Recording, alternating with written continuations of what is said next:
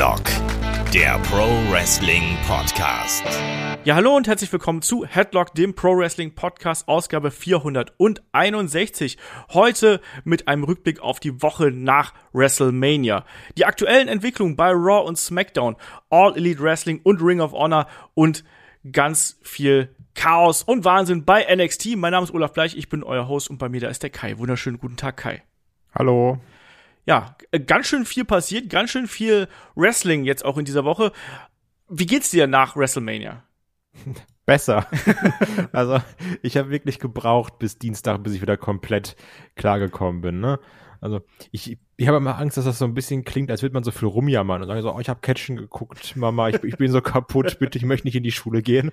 Aber, also weil ich ja auch sehe, auf dem Discord, wenn Leute schreiben, so ja, jetzt hier äh, beide Nächte live geguckt, Rock gucke ich auch noch live, dann eine Stunde schlafen, dann gehe ich zur Arbeit und ich denke so, Mann, da könntest du mich einen Monat in der Ecke stellen. also ich bin dann, glaube ich, ein bisschen wehmütiger als andere Leute auf dem Discord, die das knallhart durchziehen. Ja, da auch ganz viel Respekt an alle, die jetzt wirklich das knallharte Programm hier äh, mitgemacht haben. Aber wir waren ja trotzdem immens fleißig, muss man sagen. Ne? Also wir haben unsere Immer. beiden Review-Podcasts abgeliefert, du und ich. Wir haben noch NXT Stand and Deliver für Patreon und Steady gemacht. Mella und ich haben noch Ring of Honor, Supercard of Honor besprochen für Patreon und Steady. Und jetzt dann eben hier auch dann noch der Wochenend-Podcast. Und ich glaube, wir haben ein ziemlich rundes Paket abgeliefert, wenn man sich alle Podcasts anschaut, die wir jetzt so aufgenommen haben in den vergangenen Wochen. Und wie gesagt, wenn ihr uns was Gutes tun möchtet, das könnt ihr zum einen, wenn ihr keine Kohle habt, das ist ja momentan auch so ein Problem, natürlich, ne, Preise steigen und so weiter und so fort. Ähm, bewertet uns positiv bei Spotify, teilt mal einen Beitrag von uns auf Twitter, all sowas könnt ihr uns unterstützen, auch wenn ihr jetzt keine Kohle locker habt, da haben wir auch vollstes Verständnis für. Aber wenn ihr mögt und uns da auch finanziell unter die Arme greifen möchtet, dann schaut natürlich bei Patreon und bei Steady vorbei und da sage ich im Speziellen, wenn ihr ein bisschen Geld sparen möchtet dabei auch noch, dann schaut bei der Jahresmitgliedschaft vorbei, weil da seid ihr dann schon für knapp, ich glaube, 4,50 Euro im Monat ähm, dabei und habt Zugriff aufs Archiv und auf den ganzen Krempel, den wir jetzt produzieren. Nächste Woche haben wir No Holes Barred quasi, das wird nachgeholt. Wir haben Year One und das Magazin und das Match of the Week und zum Ostersonntag gibt's dann hier im Free Feed den großen Triple H Podcast. Das haben sich auch viele gewünscht. Da haben wir viele Nachrichten bekommen, nachdem äh, Triple H äh, zurückgetreten ist. Da wurde gefragt, Mensch, mach doch mal Karriere-Podcast und den müssen uns Shaggy und ich tatsächlich in mehreren Teilen aufteilen, weil der so groß geworden ist. Also wir sind jetzt bei seinem ersten Titelgewinn, also Triple H's ersten Titelgewinn und ich meine, wir haben schon eine Stunde 20 auf dem Zähler. Also da kommt noch ein bisschen was, sage ich mal. Ähm, aber wird schön, deswegen nächsten Sonntag, äh, Ostersonntag, kriegt er ein spezielles Podcast Osterei hier ins Nest gelegt in Form des Karriere-Podcasts zu Triple H. So, lieber Kai, kommen wir zur äh, vergangenen Woche, weil es ist unglaublich viel passiert auch. Ne? Man hat natürlich immer so hohe Ansprüche an die ähm, Post-WrestleMania-Woche, gerade bei WWE. Aber ich habe gesagt, wir machen jetzt kein klassisches Raw Cross SmackDown, weil, sagen wir ehrlich, bei Raw ist jetzt nicht so viel passiert. Ähm, und es ist auch noch einiges nebenbei passiert. Deswegen fassen wir so ein bisschen WWE und AEW und auch ein bisschen NXT, fassen wir alles zusammen zu so einem fast schon magazinartigen Podcast hier. Das ist auch mal eine andere Geschichte. Oder so können wir auch uns auf die Highlights konzentrieren, auf Neuerungen konzentrieren und nicht äh, uns hier in Kleinigkeiten ergießen. Ja, finde ich ganz gut. Und ich möchte direkt ein bisschen global einsteigen, indem ich dich frage, Raw After Mania. Ich glaube, ich gehe da sowieso nochmal mit größeren Erwartungen dran, weil ich bin ja großer Fan von Party Crowds. Ähm, wie, wie, wie fandst du das? Ja, ähm, ich fand's okay, aber natürlich äh, für einen Raw After Mania, da hat man natürlich schon etwas gehobene Ansprüche, muss man hier sagen. Und da bin ich ehrlich, da hat mir dann eben das Auftauchen von äh, Elias als Ezekiel oder eben das Debüt von Wir Mahan hat mir da natürlich jetzt nicht wirklich gereicht. Ne? Also das war so insgesamt fand ich es in Ordnung. Ähm, die Crowd fand ich wieder mal anstrengend, ne? gerade bei so Segmenten wie zum Beispiel mit Edge und äh, Damien Priest, die dann dazwischen brüllen mussten. So ja, das hat mich an an, äh, an vergangene Geschichten erinnert, wo man dann auch wirklich Neuerungen quasi tot ge gechantet hat. Hat mich genervt. Aber ansonsten, ja, Raw After Mania war dieses Jahr auf jeden Fall ein kleineres Raw After Mania. Deutlich unterhaltsamer, muss ich sagen, fand ich SmackDown After Mania. Ja. Zu Raw unterschreibe ich wenig, was du sagst. Ich fand es nämlich nicht okay. Ich fand es nämlich auch über weite Strecken schlecht. War da auch sehr enttäuscht von der Crowd. Verstehe auch nicht, wie man eine Party-Crowd abhaten kann, meiner Meinung nach, weil Raw After Mania ist dazu da. Ne? Also dann chantet man dazwischen. Das ist dann auch keine normale Show und das gehört meiner Meinung nach auch dazu. Da, da muss man Quatsch chanten, irgendwelche von mir aus auch Laola-Wellen machen, das ist so ein Party-Ding. Wenn da jemand aus Europa rüberfliegt für x tausend Euro, dann sollen sie da einen guten Tag haben. Und all das hat mir da gefehlt. Die Crowd war gefühlt tot, außer mal so ein bisschen so We Are Losers, unkreativ chanten bei dem Edge-Ding. Das fand ich schwach und sonst wenig reagieren, nichts Besonderes machen. Also auch beim Cody-Segment natürlich sind sie so ein bisschen mitgegangen. Aber ich erinnere mich noch, als Roman war es denn Taker besiegt hat, wo, wo er dann 15 Minuten lang komplett ausgebuht wurde. Sowas bleibt im Gedächtnis und das hattest du hier gar nicht. Ich fand das, das alles sehr, sehr, sehr schwach. Das stimmt. Aber ich glaube, da kommt es auch darauf an, mit welcher Erwartungshaltung man hier an Raw After Mania geht. Ich hatte in diesem Jahr nicht das Gefühl, dass WWE diesen großen Fokus auf Raw hat, sondern dass man, wie man ja auch im späteren Verlauf gesehen hat, eher Richtung SmackDown schielt, um da wirklich die großen Bomben zu zünden, um da mehr äh, äh, Neuerungen und mehr Überraschungen mit reinzubringen.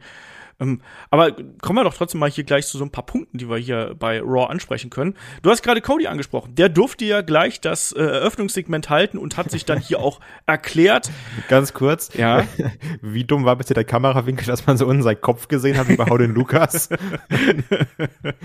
das war, das war nicht so gut gelöst. Das fand ich sehr lustig. Ja, aber das stimmt. Ne? Also hatten wir ja auch schon ein paar Mal so, die Kamerawinkel passen da nicht immer. Hier hat er dann aber auch wieder ordentlich auf die Tränendrüse gedrückt, hat sich als absolutes Super Babyface äh, präsentiert, hat auf seinen Vater, den American Dream, Dusty Rhodes verwiesen, hat gesagt, dass der, der hat hier nie einen World Title gewonnen, der hat nie Championship Gold getragen, aber ähm, sein Ziel ist es, schon als kleiner Junge gewesen, dass er einfach hier einen Titel holen möchte für seinen Vater und da ist dann auch die Stimme gebrochen. Also, wenn es jemals Zweifel gegeben hat, ob WWE ihn hier als Babyface einsetzen möchte, dann sind die erstmal ausgeräumt. Und vor allem, der war ja auch omnipräsent. Ne? Wenn man sich Social Media angeschaut hat, Cody war überall, überall Grußbotschaften an verschiedene Stellen, Interviews und so weiter und so fort. Also, der spielt schon eine wichtige Rolle hier und man hat hier schon auf jeden Fall die Marschroute vorgegeben, oder? Ja, absolut. Also meine Vorbereitung für den Podcast war auch erst, dass ich google Witze über Leute, die viel weinen. also, weil ich da natürlich auch wieder, du hast ja auch schön in unsere Headler-Gruppe ein neues Bild geschickt, wo Cody, äh, wo mir wieder die Tränen hochkommen, was ich direkt als als als Meme-Vorlage gespeichert habe auf meinem Handy, für wenn mal wieder irgendwas kommt. Ähm, ich bin da persönlich kein Fan von. Ich habe schon tausendmal gesagt, das ist immer mit Kalkül, das ist immer die gleiche Promo. Und ich glaube ihm auch, dass er da emotional bei ist, natürlich, ne? Weil sein Vater, und das ist ja auch wichtig, aber es ist immer das Gleiche.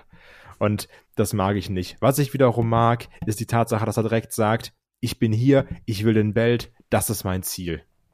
Und wenn wir jetzt mal so nach SmackDown gucken, anscheinend nimmt er da trotzdem eine kleine Detour. Also vielleicht wird er nochmal da eine Fehde reingeschoben, was auch gar nicht so verkehrt ist. Und Roman beschäftigt sich dann vielleicht erstmal mit Shinsuke Nakamura als Übergangsgegner. Wir hatten ja eh spekuliert, dass er einen Gegner bekommt für zwischendurch. Hm, das finde ich dann hier gar nicht so verkehrt. Und ja, wie du gesagt hast, Cody will den Big One holen für seinen Vater.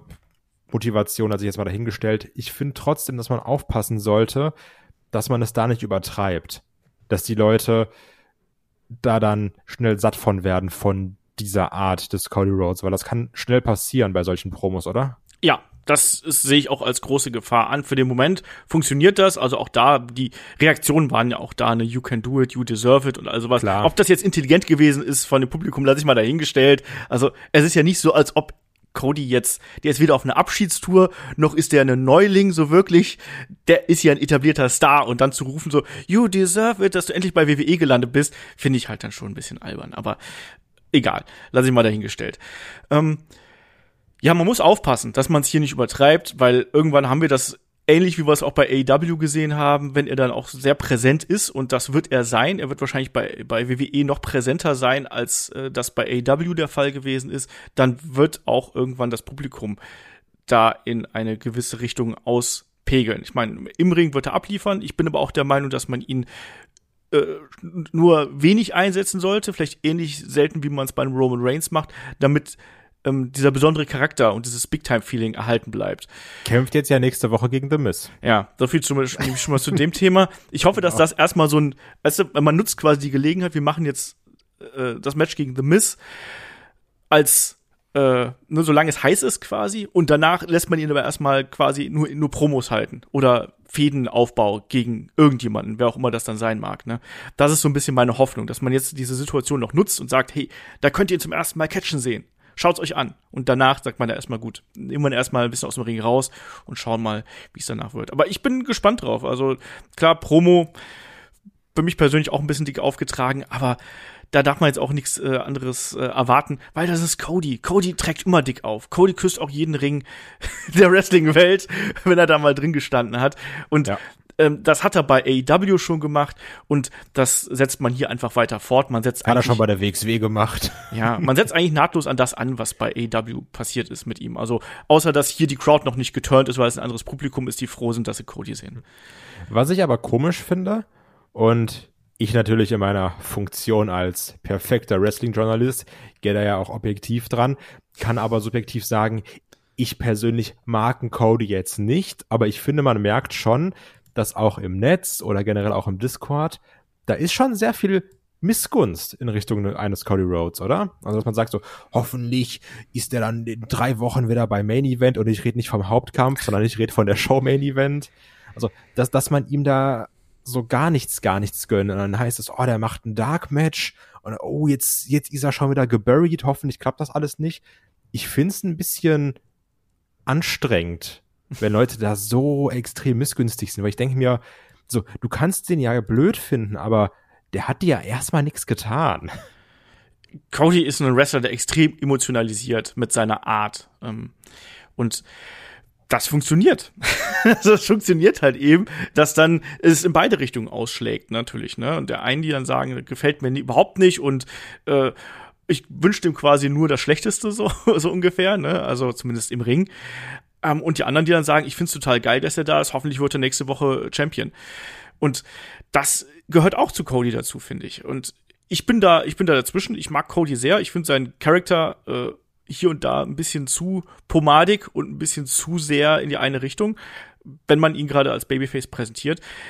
Ähm, ich glaube aber auch nicht, dass man das Internetpublikum jetzt als Gradmesser dafür nehmen sollte, sondern da ist es eben auch so, auch da Emotionen, ne? manche sind dann eben auch in der Art und Weise, wie sich Cody präsentiert, mögen sie eben nicht, kann ich bis zum gewissen Grad nachvollziehen, aber ich glaube nicht, dass man es als Gradmesser nehmen kann, weil wenn man sich ähm, die Publikumsreaktionen anschaut, da war schon größtenteils sehr Positives dabei und in Sachen Aufmerksamkeit, er hat das ja auch gezogen. Schau dir mal an, was für Views die Videos äh, auf YouTube gezogen haben, wo Cody dabei ist. Also Klar. das ist schon eine große Win-Win-Situation, sowohl für Cody als auch für WWE. Und wenn da Leute sagen, der soll von mir aus als Stardust wiederkommen, was er ja direkt gesagt hat, das war einer seiner ersten Punkte bei den Vertragsverhandlungen. Er will nie wieder Stardust. das haben. machen wir nicht, Leute. ähm, deswegen mochte ich es ja auch, als er die Gesten dann gemacht hat, zum Beispiel und so. Ne? Also das war ja noch mal so ein bisschen der Rückgriff. Ja, nee, also für WWE ist es halt trotzdem ein echt guter äh, Pick gewesen, hier ihn zu holen, auch wenn es natürlich sau viel Geld gewesen ist, laut eigener Aussage von Cody, die er da verdient hat. Aber das ist halt wirklich ein Star und den kannst du sofort in der Upper Mid Card im Main Event einsetzen. Und sind wir ehrlich, das kannst du mit den meisten Leuten von NXT nicht, die du hochholst. Das stimmt. Ja. Deswegen, warten wir mal ab. Also ich bin da, ich bin da äh, sehr offen und das war jetzt erstmal Anfang. Jetzt bei Raw dann gegen ähm, The Miz. Und da müssen wir auch keinen äh, Prophet sein, wie es da ausgeht. Ähm, ja, Propheten haben wir auch gesehen. Prophet, Prophet, Propheten Ezekiel äh, fast schon. Ähm, Elias kehrt zurück, ähm, unterbricht Kevin Owens in dessen äh, Promo, aber er sagt, hey, Kevin Owens sagt noch, hey, bist, Elias, bist du das? Und dann sagt er, nein, ich bin der jüngere Bruder Ezekiel, weil jetzt plötzlich ähm, mit, mit ohne Bart, äh, andere Hose, auch Drifter-Gimmick, keine Musikinstrumente mehr und auch da gehen die Meinungen auseinander. Ich muss sagen, ich fand's witzig, aber ich glaube, ich finde es auch nur für eine Woche witzig. Wie ist es bei dir? Ja, was, haben sie aus uns Elias gemacht? Also, ich bleib, bin da bei dir, das ist witzig, ne, aber das war jetzt witzig, weil da war Kevin Owens dabei und dann war das witzig. Und von mir aus, ich habe ja einen sehr, sehr dummen Humor, lass es einen Monat witzig sein, ne? Aber wenn man da jetzt mal so ein bisschen weiter drüber nachdenkt, ist es eigentlich schon traurig, was man da für eine Entscheidung getroffen hat. Der sieht aus wie jeder, also wie jeder generische Creator Wrestler. Also die Buchse Standard, Bart weg, lange Haare, ja okay, super muskulös. Ähm, hat zwar immer noch so ein bisschen dieses Charisma in der Art, wie er redet und auch in, in seinem Gesicht natürlich. Ich find's aber schon, also ich, ich find's bedenklich, was man da für schlechte Entscheidungen trifft. Sage ich jetzt, wer, wer weiß, vielleicht sage ich in drei Monaten, Mann, Ezekiel, oder? Geilste Entscheidung. Also ich, ich, ich gebe ja auch zu, wenn ich mal falsch liege. Aber Stand jetzt bin ich da sehr traurig drum, weil ich mir denke, Elias hast du ja mit dem Booking vor die Wand gefahren. Das lag ja nicht an ihm. Elias war ja zeitweise over wie sonst was. Das Problem ist aber, dass du gesagt hast, wir haben keine Idee für dich. Du machst zwei Jahre lang das gleiche, gehst immer raus, machst ein bisschen ein Konzert, wirst mal unterbrochen, dann hast du alle vier Monate mal eine Fehde, die endet dann mit einem irgendwas mit Instrumenten-Match. Also das Problem war da weniger Elias, da hätte man drauf aufbauen können. Klar, wrestlerisch müssen wir nicht drüber reden. Ich glaube auch nicht, dass jetzt ein Ezekiel besser ist im Ring, ne, weil es immer noch die gleiche Person. Aber du hättest mit Elias viel besser arbeiten können und viel mehr machen können, weil der war over, der hat Reaktion gezogen, der konnte mit den Leuten umgehen und das wirkt jetzt alles nicht so und das finde ich sehr schade. Ja, also ich bin da auch wenig hoffnungsvoll, ehrlich gesagt. Ich glaube auch nicht, dass man das, dass man das Gimmick lange halten wird. Ich glaube, das hat man jetzt für ein paar Wochen, vielleicht ein paar Monate und nee.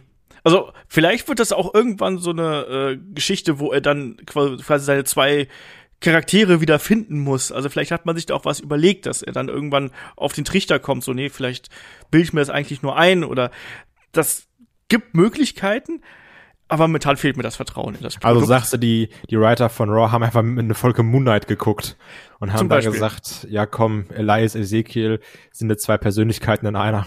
Ja, wahrscheinlich haben sie einfach nur Fight Club geguckt und haben sich gedacht. Oder so, ja. ja, also sowas kann ich mir vorstellen, aber ich habe nicht das Vertrauen, dass man das gut umsetzt. Und das hat man zuletzt ja eigentlich nie gemacht. Ähm, Elias selber war ja, du hast gesagt, der war zeitweise over, so ja, aber eigentlich waren seine Catchphrases over, weil er eben unterhaltsam gewesen ist, aber im Ring hat er uns doch nie überzeugt. Na, Junge, der Honky Tonk Man war auch schlecht im Ring. Trotzdem hat der Leute irgendwie begeistert. Also, wenn wir eins noch gelernt haben bei WWE, ist das, was du im Ring kannst, erstmal zweitrangig ist. So, du musst ja das nur gut kaschieren. Und du hättest doch trotzdem einen Elias eine bessere Storyline schreiben können. Von mir aus, lass den irgendwie IC-Champ werden, dann geht der auf große Welttournee oder so ein Kram. Also, Mann, ich, ich schreibe dir in fünf Minuten eine bessere Storyline, als zu sagen, rasier dir ein Bart ab und nenn dich Ezekiel. und die Leute kriegen dafür Geld. Also, ne?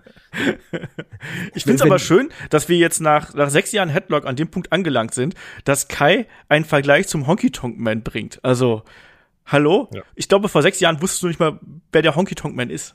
Das stimmt nicht. Mach dich mal nicht größer, als du bist. naja, also wir werden sehen, wie das mit ähm, Ezekiel weitergeht, aber ich bin da auch nicht, ich bin da nicht sold, was das angeht. Auch nicht sold bin ich ähm, bezüglich Vir Mahan, der jetzt endlich bei Raw debütiert ist und dann die äh, Mysterios hier platt gemacht hat. Du, das ist doch auch so ein Ding. Äh, das ist so ein Monster, der, der gewinnt jetzt ein paar Matches, dann wird er irgendjemandem Größeren vorgeworfen und dann ist das Ding wieder gelaufen, oder? Also, das hat ja nur davon gelebt, dass es in den letzten Monaten zum Meme geworden ist. Aber war das ein erfolgreiches Meme? Das war ja, das war doch eher so ein, so ein zynisches Meme, oder? Ja, natürlich. Das, das war jetzt ja, also das war ja dieses, ah, guck mal, Emalina oder so ein Kram. Also, ja. so in die Richtung ging das ja. Und das, das wurde dann so ein Running Gag. Und ich glaube wirklich, hat jemand gesagt, ey, da wird im Internet drüber geschrieben, wenn dann wir kommt, rasten alle aus. Und das war ja nicht so. Der, Gedanke war ja nur, ah, schade, jetzt können wir uns nicht mehr darüber lustig machen, dass er nicht aufgetaucht ist. Und da hat's dann aufgehört. Ja, deswegen, also der Beatdown, den fand ich müde, muss ich sagen. Also da hat mir auch die Gewalt gefehlt, aber das ist was, was derzeit bei Monstern ohnehin nicht gut funktioniert, äh, bei WWE. Ja, durfte halt, durfte halt Ray und Dominic ein bisschen verhauen, aber hat mich nicht überzeugt und wie gesagt, ich glaube, dass der in ein paar Monaten äh, irgendwo beim Main Event weiter catchen wird und dann ist das Ding einfach vergessen und dieser Gag ist dann auch vorbei. Ich will da ja. gar nicht drüber reden, weil das war halt so nebensächlich und belanglos und wir wissen, worauf es hinausläuft, oder? Absolut. Ich finde es schon auch witzig, nennen wir es witzig in Anführungsstrichen, wie zynisch wir bei manchen Sachen sind. Aber also das, das Problem ist, also ich wollte das klarstellen, weil ich habe ich war wirklich an dem Dienstag, wo ich Raw After Mania geguckt habe, war ich wirklich genervt enttäuscht, ne? Weil ähm, ich bin jetzt ja, ich, also ich finde das schwer zu erklären, weil ich bin jetzt ja keiner dieser Fans, der das guckt und sagt, ah Mann, hoffentlich verkacken sie. Oder ich bin auch keiner von diesen, was jetzt kein Front ist, aber das ist halt der erste Vergleich, der mir einfällt, auch keiner von diesen Star Wars-Fans, der sagt, oh, da ist was Neues, das ist doof, weil das ist nicht das Alte. Also ich guck Raw und will, dass das gut ist. Und ich will nicht, dass die das so machen, wie ich das sage oder sowas, sondern ich will einfach, dass es gut ist. Und da liegt auch nicht daran, sagen, ach Mann, Ezekiel ist jetzt zu Elias, das wollte ich nicht. So, deswegen finde ich es blöd, sondern ich sehe das und kann ja begründen, warum ich das schlecht finde. Und ich kann auch begründen, warum das mit Wir Mahan schlecht ist. Und dann gucke ich diese Raw After Mania, auf die ich mich wirklich gefreut habe auch. Und sehe da so eine mittelmäßige Show und habe mir gedacht, ey, das könnte doch alles so viel geiler sein und das ärgert mich dann, weil ich nicht will, hoffentlich geht die Show kaputt und AW größer WWE und WWE größer AW, sondern ich denke mir, kann nicht einfach beides geil sein und wir haben hier eine gute Zeit und da war ich wirklich genervt den Dienstag. Ich, ich merke das schon, der Stachel sitzt tief, oder? Ja, also. es ist, es ist traurig. Es könnte ja alles so viel besser sein, ne? Das stimmt, das stimmt. Aber auch äh, Seth Rollins hat ja zum Beispiel auch gesagt, dass so eine Drei-Stunden-Show alle zwei, alle Wochen ähm, ist halt auch echt ein Kreuz. Und er hat ja selber auch in Interviews gesagt, und das ist selten, dass Seth Rollins WWE kritisiert und so offen spricht, hat selber gesagt in Interviews, äh, dass ihm das nicht gefällt und dass, äh, dass es sich einfach sehr vieles zieht. Und ich glaube, auch hier ist man auch unter einem Erwartungsdruck äh, gestanden, den man dann nicht eingehalten hat. Und dann hat man eben die großen Überraschungen wie wir Mahan, wie Ezekiel oder dann auch den großen Turn von ähm, MVP, der sich hier an die Seite von Omus stellt gegen Lashley. Ja, also ich sag mal, ich kann die Entscheidung verstehen, ne? Absolut. weil, weil Omus braucht ein Sprachrohr, braucht auch jemanden, der ihn da führt. Äh, der Beatdown auch da wieder, ich finde, das Omis Offense sieht halt nicht stark aus, egal ob es jetzt die Squashes in die Ringecke sind und dann hast du einen MVP daneben stehen, so, jetzt mach, jetzt mach ihn fertig, mach ihn ja, fertig und so. Also, ja, jetzt mach ja. halt mal was. Jetzt, jetzt mach ihn doch aber fertig. du hast aber auch gemerkt, dass ein Omis gar nicht weiß, was der machen soll.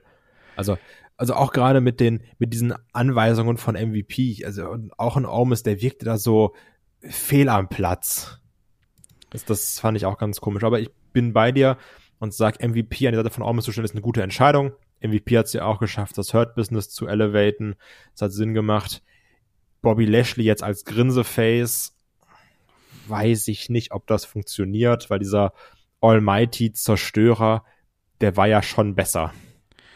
Ja, das ist eben immer das Problem bei Babyfaces, ähm, gerade bei WWE in der letzten Zeit, die dann von einem interessanten sag mal, sag mal, dunklen Charakter zu einem unglaublich hellen Charakter automatisch springen. Ne? Der muss dann angefeuert werden, der muss grinsen, der muss lachen und der muss freundlich sein. Und das passt eigentlich nicht. Also kein Mensch und auch kein Charakter sollte halt diese spontane Wendung quasi innerhalb weniger Wochen vollziehen, dass du von einem brutalen Zerstörer zu äh, ich bin ich bin ein krasser Kämpfer und lache euch lache euch alle an und freue mich mit euch und zeige da meine beste Leistung im Ring Charakterwechsel. Das ist immer so ein bisschen das Problem. Das wirkt halt eben unecht und das könnte hier eben auch passieren. Und gerade auch natürlich bei Bobby Lashley aufgrund seiner Statur finde ich das ohnehin schon etwas problematisch. Hier der Beatdown, der war nicht besonders, das sage ich ganz ehrlich, das hat mich auch nicht emotional äh, abgeholt, genauso wenig wie die Sache mit, mit wir. Ähm, aber MVP an der Seite von Omis, das kann Omis nur gut tun, sowohl was so die äh, in-Ring-Arbeit angeht, weil da muss Omus nicht reden, weil, zum ehrlich, auch das kann er noch nicht. Ähm, aber er kann auch lernen, äh, auch Backstage und so. Ich hoffe, dass man die dann auch wirklich zusammensteckt, damit da auch äh, quasi so ein Lerneffekt mit dabei ist.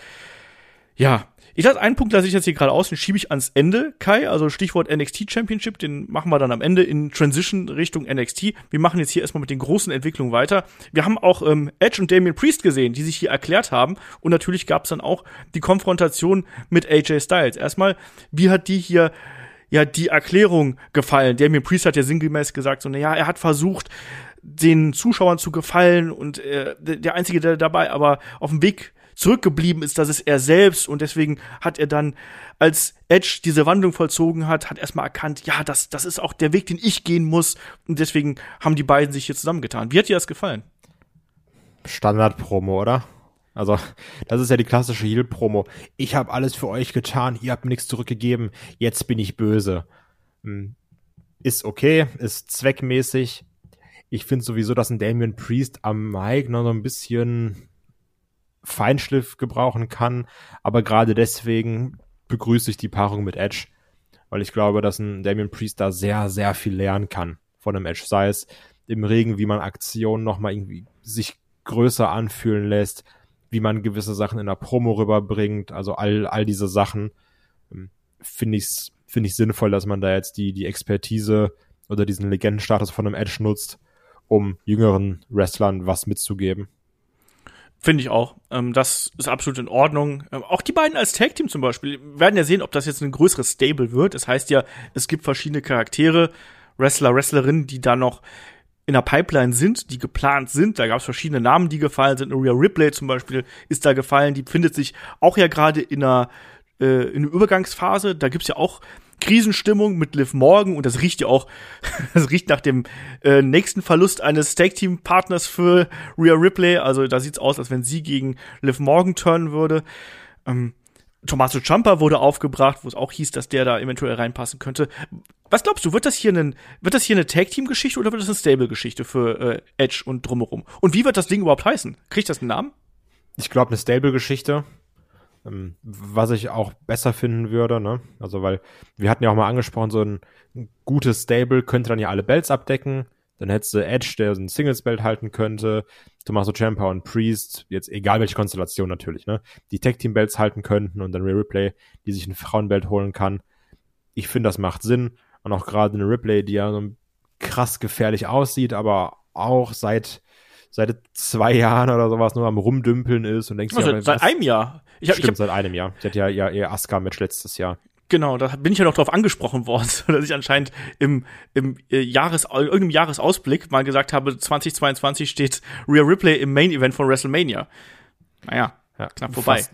Ja, aber letztes Jahr, wenn die das vorgesetzt hätten, was letztes Jahr gemacht haben, dann wäre das gar nicht so unrealistisch gewesen. Stattdessen waren sie eben dann in so einem Smonge-Match. Aber egal. Äh, Stimmt. Was, wie nennen wir denn das Ding hier? Ach, das wird entweder so ein, so ein Pseudo-Hipper-Name oder sagen so Brute 2.0 oder so ein Kram. ich habe ich hab halt so ein bisschen drauf äh, geachtet, welche Worte Edge verwendet, weil er auch Vampire Club. Twilight. Glaube ich nicht. Mir sind zwei Sachen aufgefallen, sagen wir es mal so. Ich finde, ähm, einmal das Wort Judgment kam sehr oft vor in den Promos. Mhm.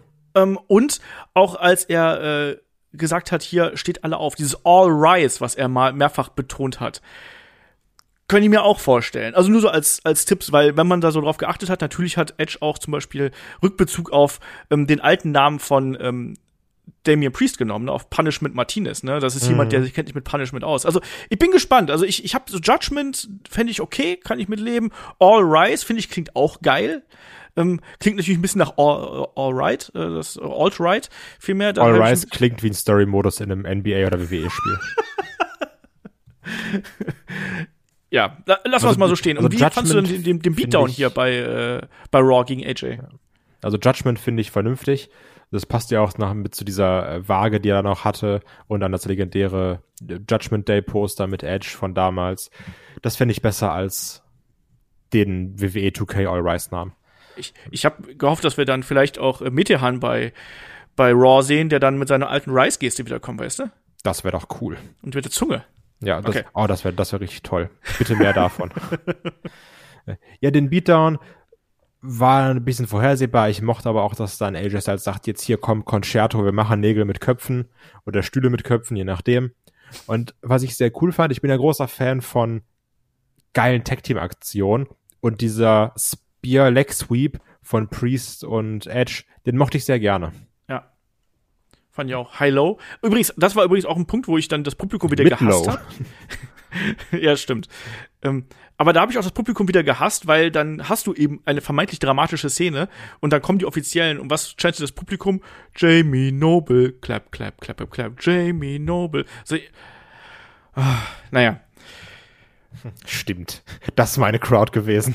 Ja, also da, da sind wir auch sehr konträr. Ich weiß auch, dass wir uns da schon in früheren Raw After Mania sehr in die Haare bekommen haben, was das angeht. Ja, aber die Leute sind auf meiner Seite. Ja, ja, wo du gesagt hast, Beachball Mania ist okay und ich gesagt habe, ey, äh, alle sofort der Halle verweisen. Nee, die Leute sind auf meiner Seite. Haben keinen Bock auf so einen Spießer-Olf. Ja, ist aber leider so. Ähm, ansonsten, wie gesagt, wir hatten noch ein bisschen äh, Fortsetzung hier, Bianca Belair, die noch mal eine Promo gehalten hat. Wir hatten Und ihr fieses Auge zeigt. Also die hat da ja die Hacke von Becky Lynch abbekommen. Da sind ja auch Bilder durch Social Media gegangen. Das ist schon ganz fies angeschwollen, das Ding. Ja, also richtig dickes Pfeilchen. Wir haben auch gesehen, dass hier die ehemaligen äh, Champions quasi auseinandergefallen sind und haben die große Knutscherei wieder mal gesehen, was dezent unangenehm ist.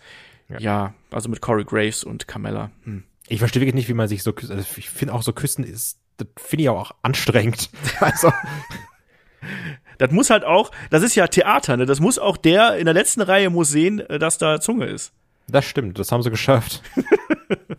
ähm, naja, ansonsten, wir hatten noch hier einen äh, ähm, Six-Man-Tag-Match. Äh, ähm, Austin Theory konnte dabei Finn Bella pinnen mit äh, Usos und RK Bro jeweils an der Seite. Wir hatten noch ein durchaus launiges äh, Tornado-Tag zwischen den Street Profits und Alpha Academy. Das muss man gar nicht großartig besprechen. Was ich richtig frech fand, bin ich ganz ehrlich, war das Abschlusssegment hier mit Roman Reigns. Das fand ich ultra dreist, wo man die ganze Show, äh, du, du hockst da zwei Stunden 30, 2 Stunden 40, hockst du davor, so, was passiert jetzt, was passiert jetzt? So, nee, übrigens, schaut euch SmackDown an, dann erfahrt das. So, wollt ihr mich denn hier bitteschön, äh, ne, sonst wohin führen?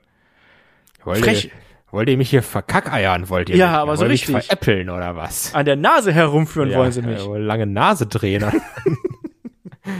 Mann, doch. Wollt ihr ein X für ein U vormachen, ja, aber ich, ich, ich sehe das ähnlich wie du. Also besonders, weil es ging ja auch die Gerüchte rum, ah, Roman verletzt, dann Bilder von seinem Trizeps, oh, das sah aber dick aus und ah, ja. ja, wie hat er denn den Belt gehalten? Ah, hat er es verkauft, hat er es nicht verkauft? Da wurde ja wieder schön viel diskutiert. Mag ich ja eigentlich, ne? Also auch immer das klassische, ja, ist er wirklich verletzt oder zählt er das gerade sehr gut? Ah, ich weiß es nicht. Also, das fand ich, fand ich ganz unterhaltsam.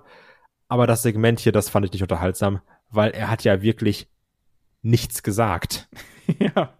Also das, das war ja gar nichts. Du dachtest, jetzt gibt's ein Update für, für, für seine Verletzung. Ist es überhaupt eine Verletzung? Und dann sagt er, Freunde, Smackdown gucken. Da sage ich vielleicht was. ja, das ist halt wirklich Verarsche am Kunden. Kann ich halt nicht anders sagen. Also da muss man schon was bringen, auch wie du gesagt hast, ne, da sind, da gehen Leute, haben sich Tickets gekauft, haben dafür bezahlt und die wollen dann auch zufrieden nach Hause geschickt werden. Gut, es gab dann noch ein Dark Match mit äh, Kevin Owens gegen Cody, dann geht man zufrieden nach Hause, aber trotzdem, du willst doch diesen, dieses Ende mitnehmen, du willst auch dieses WrestleMania-Feeling mitnehmen und stattdessen wirst du eben einfach so, ja, war, war, schön bei euch, schaut SmackDown, äh, adios, Leute ultra frech. Ähm, aber naja. Ähm, lass doch mal hier gerade den, den Sprung rüber machen Richtung NXT, weil bei Raw ist ja auch die NXT Championship gewechselt, lieber Kai. Und generell muss man sagen, wir haben noch am Dienstag die Review zu NXT ähm, Stand and Deliver aufgenommen, am Mittwoch veröffentlicht. Und gefühlt war die Hälfte der Ergebnisse war komplett komplett null und nichtig. Ne? Die, die, die Damen-Tag-Team-Titles sind schon wieder gewechselt. Äh, jetzt hier die NXT-Championship ist gewechselt von Braun, äh, von Dolph Ziggler zu Braun Breaker. Ähm, die Herren-Tag-Team-Championships sind vakantiert, nachdem Nash Carter entlassen worden ist. Also komplettes Durcheinander, oder? Ja, also hier muss man aber wenigstens sagen, da haben sie dann ja trotzdem ich nenne es mal eine schlaue Aktion gemacht, weil wir haben uns ja auch gefragt, wieso verteidigt denn Dolph Ziggler den Titel überhaupt? Und dann jetzt den NXT-Belt bei Raw After Mania wechseln zu lassen, ist ja trotzdem erstmal eine große Nummer. Du sagst, ah, das, dann schauen vielleicht mehr Leute zu, das Match wird groß, groß präsentiert. Raw After Mania hat ja auch immer ein größeres, äh, hat ja auch immer eine größere Zuschauerschaft natürlich. Und das dann da zu machen, legt vielleicht nochmal äh, oder sorgt nochmal für ein paar mehr Augen, die dann NXT 2.0 vielleicht schauen. Nee, natürlich, da hast du natürlich vollkommen recht, äh, dass da äh, auch dann ist ja quasi Werbung fürs Produkt NXT, ne? Aber trotzdem, das Match an sich war halt eben 0815. Jo. Und dann der Titelwechsel, der war dann auch nicht ganz so bedeutsam. Also klar, Braun Breaker kann den Belt jetzt gut gebrauchen, aber trotzdem, ne, man hat jetzt ja auch schon angefangen, den äh, Herausforderer, den nächsten Herausforderer dann aufzubauen und damit können wir dann Richtung NXT schauen. Da hat ja erstmal äh, Walter seine erste Niederlage kassiert. Entschuldigung, Gunther. Ich, ich werde mich, glaube ich, ich brauche noch Jahre, bis ich mich daran gewohnt habe. Ähm, und der hat seine erste Niederlage kassiert, eben gegen Braun Breaker, quasi, damit man das auch so vom Tisch hat, weil das war so ein Match, das wollten wir ja alle sehen. War dann auch okay, aber mehr nicht. Ähm, ja, und dann haben wir da eben äh, Joe Gacy und Harland, die sich hier als nächstes in die Reihe stellen. Und das ist dann der eine Punkt. Wir haben da auch schon gesehen, dass bei Imperium äh, schlechte Stimmung herrscht. Also nicht nur wegen der Musik, sondern dann hat auch einfach mal Fabian Eichner hier seinen Partner Marcel Bartel allein gelassen. Gunther verliert gegen Braun Breaker und dann in der Folge, wo alle schon am Schimpfen waren, hieß es, ja, die, äh, man will ähm, Marcel Bartel und Gunther zu Raw oder SmackDown bringen, wahrscheinlich zu SmackDown, ne? Aber dann auch nur Gunther und Marcel Bartel. Und das, damit können wir ja fast schon den, den Bogen Richtung ähm, äh, SmackDown schlagen. Das machen wir aber gleich erst. Ähm, erstmal, wie siehst du jetzt das Standing von äh, Fabian Eichner? Weil, wie wir bei SmackDown gesehen haben, äh, Marcel alias Ludwig und Gunther, die sind da. Der Fabian, der ist zu Hause geblieben. Ja, das klingt alles so komisch. Ne? Das, das klingt, als würde man über so eine Rentnergruppe reden. ja, ich habe es ja schon geschrieben. Ne? Also, um ganz ehrlich zu sein, ich glaube, wenn man jetzt sagt, man trennt die drei und zieht nur Gunther und, und Bartel hoch, was man jetzt ja auch gemacht hat, habe ich so ein bisschen die Befürchtung, dass man Fabian Eichner innerhalb der nächsten zwölf Monate vielleicht entlassen wird. Weil der ist verdammt talentiert, der hat einen krassen Körper. Am Mikrofon ist er jetzt nicht so stark von dem, was ich bisher gesehen habe, und deswegen hat er gut ins Tech-Team gepasst. Der war halt immer dieser Brecher und die hatten auch eine super gute Chemie zusammen, also er und, und, und Marcel Bartel. Aber alleine weiß ich, glaube ich nicht, dass man, dass man viel mit ihm macht. Leider. Bin da auch skeptisch. Wie du, du hast alles richtig gesagt, ne? Toller Wrestler, ähm, gerade auch diese Kombination aus diesem wirklich krassen Körper und dann eben der Athletik, die er mitbringt, ähm, das passt schon. Also ich sehe den nicht als Einzelwrestler. Also wenn überhaupt, dann packt den wieder mit irgendjemandem in ein Tag-Team. Das kann funktionieren. Aber ich sehe ihn bei NXT ähm, nicht als Einzelwrestler und im Main-Roster erst recht nicht. Ich habe sogar schon überlegt, ob man den eventuell wieder zurück zu NXT UK schicken könnte. Ob man den da quasi als Herausforderer vielleicht für Ilya Dragunov positionieren könnte. Oder zu Diamond Mine. Das wäre die andere Möglichkeit, genau. Ja. ja. Aber sonst. Das haben wir auch schon einige überlegt. Ne? Aber ich sehe den eben da auch nicht in der großen Rolle bei NXT. Da haben, glaube ich, auch die offiziellen äh, andere Prospects, die da äh, eher im Fokus stehen. Der wird schwer haben. Wird ja. schwer haben. Ähm, Aber auch die, ähm, weil das, du hast ja gerade so kurz übergangen. Und ich finde auch die Tech Team Division hat jetzt auch dadurch einen harten Schlag erlitten. Ne? Ja. Du sagst MSK nicht mehr da, die jetzt ja wirklich auch in den letzten Jahren bei NXT eines der Top Tech Teams waren. So mit Dusty Cup gewinnen, zweifache Champions, gute Matches abgeliefert wenn du jetzt noch Imperium splittest, fallen da zwei sehr, sehr gute Tech-Teams weg, weil wir haben ja auch gesagt, die Creed Brothers waren okay, waren aber auch, hat man gesehen, die grünsten in dem Tech-Match. Ja. Und wenn er jetzt sagt, die Creed Brothers gegen Pretty Deadly, ja, gute Nacht, ne? ja, aber so sieht's tatsächlich gerade äh, ein bisschen aus. Ne? Also das wird eine okaye Fehde werden. Aber natürlich jetzt der Wegfall von äh, Nash Carter, das war ja auch was, womit jetzt niemand rechnen konnte. Ne? Und da muss ich aber auch sagen, da hatte WWE dann spätestens nach den Fotos, die da aufgetaucht sind, ähm, im Speziellen äh, das, das Hitler-Bild, da hatte WWE keine andere Wahl. Das ist vollkommen richtig, dass man da äh, so reagiert hat und WWE ist da streng. Und wenn sowas auftaucht, ähm, egal in welchem Zusammenhang das damals entstanden ist, da fackelt man dann auch nicht lange. Titel ist vakantiert, Nash Carter ist äh, weg, Wesley ist erstmal alleine unterwegs. Vielleicht steckt man einfach Fabian Eichner und Wesley zusammen. so, wer weiß. Ähm, nee, aber klar, die Tag Team Division, ähm, die wird jetzt schwer haben. Ne? Also eigentlich hätte ja äh, ähm, MSK jetzt die nächste Woche bei ähm, NXT gegen ähm, Sangan und ähm, Grayson Waller verteidigen sollen. Ich kann mir vorstellen, dass man jetzt einen Three-Way macht, aber das werden wir sehen. Also wahrscheinlich überholt uns da eh die Aktualität sehr schnell, deswegen will ich da gar nicht groß spekulieren. Aber ja, die Tag Team Division verliert hier innerhalb von kürzester Zeit zwei seiner wirklich etablierten, etabliertesten Tag Teams, die wir haben und das tut weh. Also, wir haben ja auch gesagt, das Triple Threat Tag Match bei Standard Deliver war mehr oder weniger unser Match des Abends. Wird man schwer haben, auf jeden Fall. Ähm, ja, und damit wagen wir doch noch dann den, den Sprung rüber zu SmackDown, weil wir hier schon so viel über Imperium reden. Ähm, die sind nämlich aufgetaucht. Also Gunther und Marcel Bartel, allerdings als Gunther und Ludwig Kaiser. Mando. Von Axel Dieter Junior zu Marcel Bartel zu Ludwig Kaiser. Das ist doch mal was, Kai, oder? Ja, das ist was. Ähm, Namenswechsel, leidiges Thema. Kommen wir gleich auch noch mal zu. Mittlerweile bei so Sachen denke ich mir, ja, was was soll ich mich jetzt wieder darüber aufregen? Also sind wir ehrlich, Marcel Bartel war halt sein richtiger Name, ne? Ist jetzt auch nichts Weltbewegendes gewesen. Ludwig Kaiser, das klingt wieder. Also Medi hatte, hatte das gerade ganz gut gesagt, also als, als sie mit mir geschaut hat und meinte, war eigentlich irgendjemand von denen, der die Namen aussucht, schon mal in Deutschland?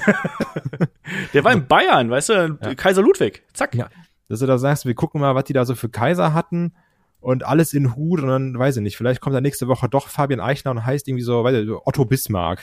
Also so wirkt es ein bisschen. Aber ganz ehrlich, sich da jetzt drüber aufzuregen, was willst du machen, bringt ja nix. Ich bin mal gespannt, in welche Richtung sie gehen.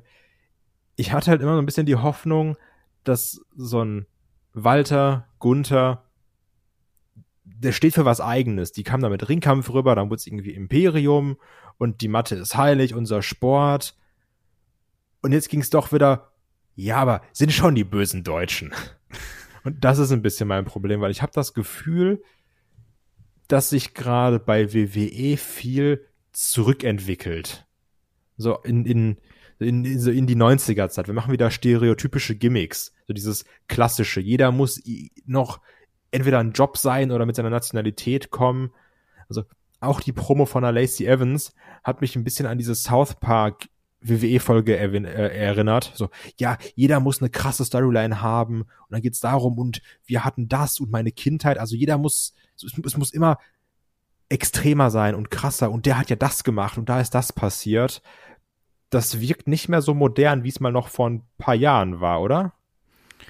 Nee, das hat man jetzt auch zuletzt bei äh, NXT ja einfach so gemacht, dass man da sehr stark auf Stereotypen äh, gesetzt hat um auch hier und da ein paar Schwächen im Ring zu kaschieren. Das ist, glaube ich, so der auch ein Teil des Hintergedankens, ne? weil du dann erstmal ans Gimmick denkst und das wahlweise gut oder schlecht findest, aber dann das In-Ring-Work dann teilweise nicht ganz so äh, bedeutend ist. Und einem vielleicht auch, bleiben auch vielleicht die, die, die, die Charakter dann eher im Gedächtnis, wenn sie eben so, so ein Gimmick haben. Ich glaube, das ist schon durchaus auch ein Hintergrund, den man dabei äh, gesehen hat.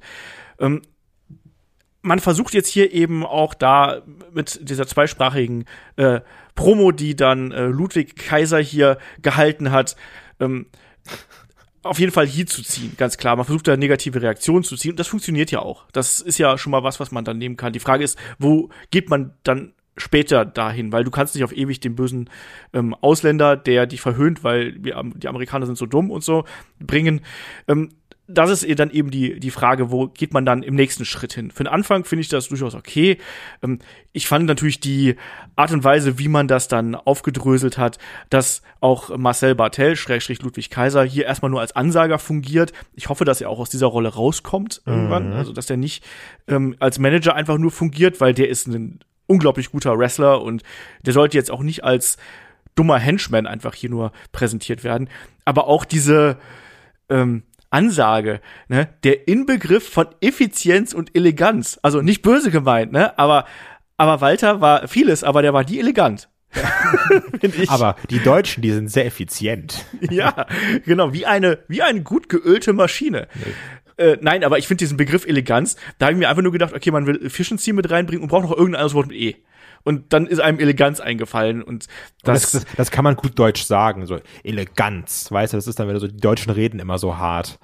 Ja, ich glaube, fand ich, fand ich merkwürdig. Für uns ist es eh noch mal anders witzig, weil wir sagen, ach, guck mal, wir verstehen ja, was der sagt, ne? Also, Eben. das ist ja für, für uns Deutsche nochmal eine ganz andere Sache. Was ich aber so ein bisschen schade finde, ich hatte es dir auch geschrieben beim Gucken, ich erinnere mich noch an Survivor Series, an diese geile Survivor Series mit SmackDown, NXT und Raw, wo da Walter drin war und die ganze Halle chantet Walter und alle hatten Bock und alle waren wütend, als er als erster eliminiert wurde. Man hat so, Mann, was ist das denn? Und hier hast du gedacht, ja, da kommt einer raus, das ist der Gunther. Und die Crowd war auch so, ja, da kommt der Gunther raus, ist doch okay. Und also erst gegen Ende kam so ein bisschen diese Walter- oder Gunther-Chance durch. Und wo ich mir auch gedacht habe, also, du, wenn du schon sagst, wir arbeiten ganz plakativ, dann lassen doch den Typen aus dem Leben choppen.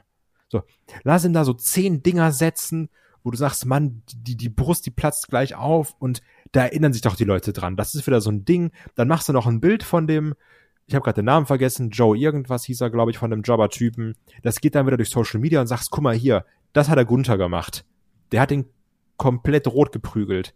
Das, das hat doch einen Effekt. Das hat, das, das, dann merkt man sich davon doch auch noch mal mehr, oder? Ja, das auf jeden Fall. Der arme Kerl hieß übrigens Joe Alonso. Genau. um das hier ähm, auch mitzubringen. Ja, natürlich. Also ich fand auch so, dass die Präsentation fand ich, ich fand die gar nicht so verkehrt. Ähm, man muss dazu sagen, natürlich, so ein Name wie Ludwig Kaiser klingt in unseren Ohren viel, viel krasser und viel, viel stereotyper, als das natürlich bei der amerikanischen Crowd der Fall ist. Ne? Für ja. uns ist das direkt so ein Affront. Da ist es so, ja, ja, ist halt ein deutscher Name. Ne? Und vielleicht eben noch Ludwig habe ich schon mal irgendwo gehört. Ähm, deswegen, also ich glaube, wir sind da ein bisschen sensibler, was äh, das angeht. Aber es klingt natürlich trotzdem so, wie du richtig gesagt hast, als hätte man es einmal aus dem großen Namenshut hier rausgezogen. Ähm, ich fand auch die Theme, auch wenn es nicht mehr die alte Ringkampf-Theme ist, fand ich jetzt besser als die Imperium-Theme, mhm. die sie ihnen jetzt zuletzt aufs Auge gedrückt haben. Ja, das fand ich auch, weil ich habe mir auch gedacht, die klang anders als noch die bei Stand and Deliver. Ja, da war mehr Orchester drin und so. Das fand ich in Ordnung. Die roten Outfits, finde ich, passen nicht wirklich vom Look her, also nee. auch von den, von den Typen her. Und ich hoffe auch, dass man die variiert, weil das, ich verstehe nicht, warum hat man den rot gegeben? Also war das, weiß ich nicht, war, war, woran man sich da orientiert hat, kann ich nicht ganz äh, nachvollziehen. Also ich finde auch, dass Schwarz ähm, da deutlich äh, bessere Wahl gewesen wäre. Vielleicht ist man davor zurückgeschreckt, Schwarz zu nehmen, einfach damit dieser Militärbezug nicht da ist und damit man nicht diese Brücke schlägt von böse Deutsche, in Anführungsstrichen böse Ausländer in Richtung Nazitum oder sonst irgendwas. Keine Ahnung. Also das wäre so ein Gedanke, der mir jetzt noch kommen würde, was man mit dem Rot sich davon absetzen wollen würde. Ansonsten mal sehen. Also ich hoffe, dass man eben nicht nur dieses äh, stereotype äh, böser Ausländer-Gimmick hier fährt, was ein bisschen rübergekommen ist, aber jetzt auch nicht im Fokus gewesen ist. Ne? Und aber man muss sagen, Leute, unsere Jungs sind im Main Roster. also man, da kann, das kann man sich auch drüber freuen so ein bisschen. Ja. Auch wenn da vieles Quatsch ist und man sagen muss, ah, hm, mal schauen. Aber erstmal cool. Ich hoffe, das ist ja immer so ein bisschen das Problem mit den Collabs. Ich hoffe, die kriegen da jetzt mal eine schöne Vertragerhöhung. Zacki, hier ein bisschen gut, dass, dass das Geld da mal kommt, falls sie verheizt werden, dass sie wenigstens ein bisschen Geld mitnehmen. Aber erstmal ist doch cool, sind der Main Roster. Ich hoffe, man macht da was mit draus, lässt es nicht fallen. Bitte, bitte, bitte, Leute, macht uns nicht einen Walter kaputt.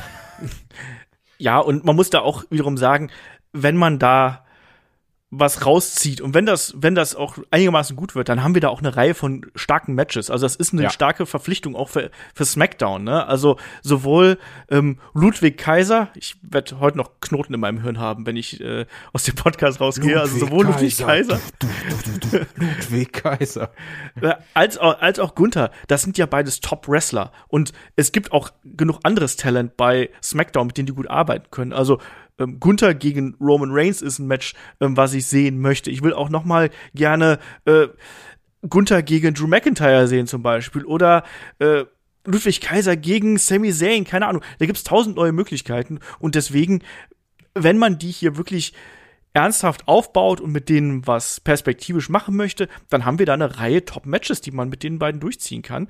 Und das ist was, auf das man sich freuen kann, finde ich. Also man sollte sich auch vielleicht nicht nur an diesem Namen und an der Präsentation festhalten, die dem einen oder anderen hier vielleicht übel aufstoßen, sondern vielleicht auch an den positiven Möglichkeiten, die da äh, am Horizont auch auftauchen können, ja. mal orientieren. Deswegen warten wir mal ab, was das wird. Ich bin da auch nicht 100% zufrieden mit, mit der Präsentation und natürlich die Namen, Namen, Namen, Schmarmen. Ähm, naja, was hatten wir noch hier? Apropos Namen. Ähm, Raquel Gonzalez heißt jetzt Raquel Rodriguez und ist bei SmackDown angekommen. Auch das ein großer Name. Und Raquel, die hat jetzt innerhalb einer Woche ein Wechselbad der Gefühle hier durchgemacht. Ne? Titelgewinn, Titelverlust und dann direkt ab zu äh, SmackDown und dann auch noch von äh, Umberto Carrillo und äh, Angel Garza hier angegraben. Du meinst Umberto und Angel? Ja, Entschuldigung, ich habe vergessen, ich spreche immer Leute mit Nachnamen an. Ähm, wie hat dir das hier gefallen? Ich habe gerade überlegt, weil wir ja gesagt haben, oh, für uns Deutsche klingt dann Ludwig Kaiser und sowas krasser, weil ich jetzt sagen muss, ob die jetzt Raquel González oder Rodriguez heißt, ist doch beides Spanisch, ist mir doch egal. Also so wirkt das dann, wenn man dann eben keiner ist, dessen Hauptsprache das ist. Ne? Also ja. Und hier, ich bin mal gespannt. Also das, das war jetzt ja, hatte jetzt ja wenig Inhalt ich mag es eigentlich nicht, wenn man so ein Debüt Backstage vorstellt und sagt, hallo, guck mal, da ist die. Und dann dann noch mit Umberto und Angel. Das wirkt jetzt ja nicht so sehr groß, aber um den Bogen zu schlagen, Raquel Gonzalez, Raquel Rodriguez ist sehr, sehr groß und ich glaube schon, dass sie dadurch eine Bereicherung für die Women's Division sein kann. Dass er da nochmal so ein bisschen anderen Wind reinbringt, finde ich nicht verkehrt. Also, was die Personalie angeht, bin ich da komplett bei dir. Also, ich sehe auch, dass äh, Raquel da ein guter, ja, guter Zusatz für die Damendivision ist und die ja auch einfach was Eigenes mitbringt, dadurch die Statur. Zugleich, und das ist mein Kritikpunkt, stört's mich, dass sie hier als so ein Strahle-Babyface präsentiert wird. Ne? Die lacht viel, die macht sich auch ein bisschen lustig über die beiden Jungs hier. Das gefällt mir gar nicht, dass sie so ein bisschen auch auf cool gemacht wird. Das kann die zwar leidlich gut, aber ich finde, das widerspricht dem, was sie eigentlich im Ring darstellen sollte. Und das war ja auch was, was wir so ein bisschen bemängelt haben. Die hat eigentlich am besten dann funktioniert, wenn sie einfach nur zerstört hat und aggressiv gewesen ist. Ich will die nicht als verspieltes Babyface sehen, sondern ich möchte die sehen als eine Frau, die kommt da rein, die zeigt ihr Kreuz, die sieht imposant aus und die zerstört. Das ist eigentlich was, was ich von der erwarte. Und ich habe jetzt ein bisschen Angst, dass sie dann vielleicht den, sag's mal, Avancen ähm, äh, von den Lethal Lovers doch so ein bisschen nachgibt und dass wir dann so ein generisches äh, Latino-Stable hier bekommen mit einer großen Mamacita daneben, weißt du? Ja, das ist nicht unwahrscheinlich. das, das ist so meine, meine Befürchtung, die ich hier habe. Und deswegen, na, ah, mal gucken, was das wird. Ähm, Der Main-Roster-Legado. ja, absolut. Also das war mein nächster Gedanke tatsächlich. Ne? Das ist da äh, sehr, sehr, sehr, sehr ähnlich. Nur eine, eine Nummer kleiner, wenn man ehrlich ist. Also so körpergrößenmäßig. Ähm, ja, Lacey Evans ist auch wieder da. Juhu, endlich. Und sie hat hier auch äh, ordentlich auf die Tränendrüse gedrückt. Ja, das war das, was ich gerade meinte. Das ist dieses, ja, wir müssen mal eine krasse Geschichte machen. Aber was ich wirklich beachtlich finde, wie sehr dieses zieht, ja, und dann bin ich da und dann mein Vater und das war ja auch Mental Abuse und die Crowd so, hm, ja, ja, hm, okay, ja, erzähl halt. Und dann mussten wir ja auch umziehen, ja, war hart für uns. Crowd so, ja, okay, erzähl halt. Ja, und dann war ich US Marine, alle so, ja, US Marine, geil. das fand ich witzig, aber sonst anscheinend auch da so ein bisschen ähm, in Richtung Repackaging, oder? Ja, also im Endeffekt, das ist das Gimmick, was sie schon früher mal gehabt hat, ne? Ja, ja, also. aber ich meine, also ich meine, was sie jetzt vorher war sie ja noch hier the Sassy Southern Belle, die ja, vielleicht ja. schwanger ist von Ric Flair. ja gut, alles ist alles ist besser, ne? Ähm, als das.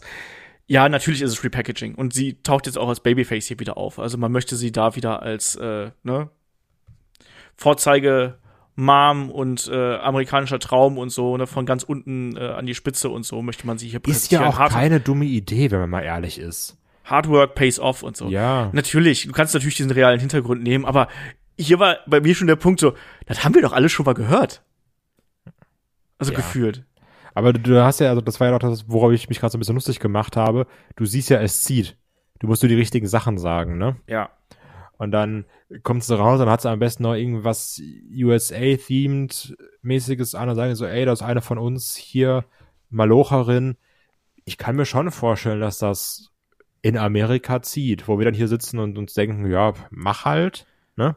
Ja. Aber ich finde für das, was es ist, und vielleicht auch, weil wir häufiger Probleme haben, vernünftige Faces zu etablieren, für Amerika gar nicht so eine doofe Idee, wenn ich ehrlich bin. Die haben garantiert nur hier die äh, Oscars geschaut und da fiel der Name G.I. Jane und dann haben sie gedacht, Mensch, du, wir haben doch da eine, ne? Hier. G.I. Lacey. G.I. Lacey, genau.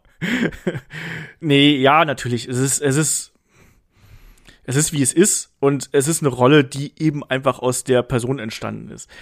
Das ist irgendwo verständlich, dass man darauf hin, äh, zurückgreift, aber es ist auch nichts, was jetzt in meinen Augen wirklich in dem Main Event gehört. Aber es hieß nee. ja auch immer, dass man bei den Offiziellen eine hohe Meinung von Lacey Evans hat, weil die bringt ja schon einen gewissen Look mit und das hat sie ja nun mal. Ne? Es ist ja auch sehr vermarktbar, ne? Ja. Also, also. Die, die kannst du dann auch da auf irgendwelche Events schicken und sagen, hier, guck mal, die, die ist Mutter, die war Navy war schon richtig, ne? Oder war es Marines? Oder? Bei, bei Marines war es, ja. War es auch, wo der Master Chief ist? Ich bin mir nicht ganz sicher.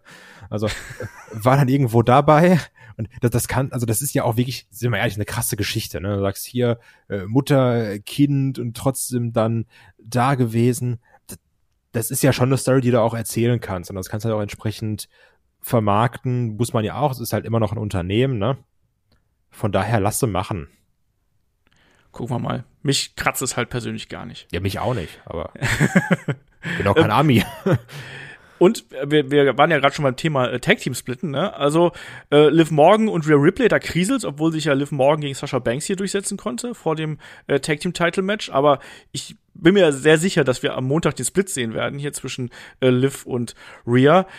Aber ähm, unsere äh, Spaßkobolde hier, Happy Corbin und Madcap Moss, die haben sich miteinander angelegt und ich glaube, das ist auch ein Ende dieser Freundschaft, oder? Warum haben so viele Leute für Madcap Moss gechantet? Hat mich richtig gewundert. Weil man Happy Corbin noch viel mehr hasst, deswegen. Stimmt, da war ja was. deswegen chanten die Leute auch für dich, weil sie mich mehr hassen. Aber was? auch hier, das ist dann so eine, das zählt so für mich in Richtung Split, ähm, Otis und Tucker, Enzo und Big Cass, auch damals JTG und äh, Chad Gaspard. Das sind diese Splits, die müssen nicht sein, die sind dazu da, weil man gerade nicht weiß, was soll man mit denen noch weiterhin machen. Da gibt's dann eine Fehde, die endet dann meistens in einem Strap-Match, warum auch immer. Und das war's dann. Und in der Fehde ist so keiner wirklich drin und nach einem Monat oder zwei ist sie dann auch wieder egal. So wirkt's auf mich. Ja. Ich sehe auch nicht, dass Madcap Moss hier schon so weit wäre, als Babyface durchzustarten. Nee. Ähm, das ist er nicht. Und Happy Corbin wird nicht, äh, der, der ist hier der, der Böse in der Gruppierung, ne, weil er sich quasi gegen seinen bösen äh, Freund gedreht hat, ne, und dem die Schuld in die Schuhe geschoben hat. Deswegen der ist und der bleibt der Böse.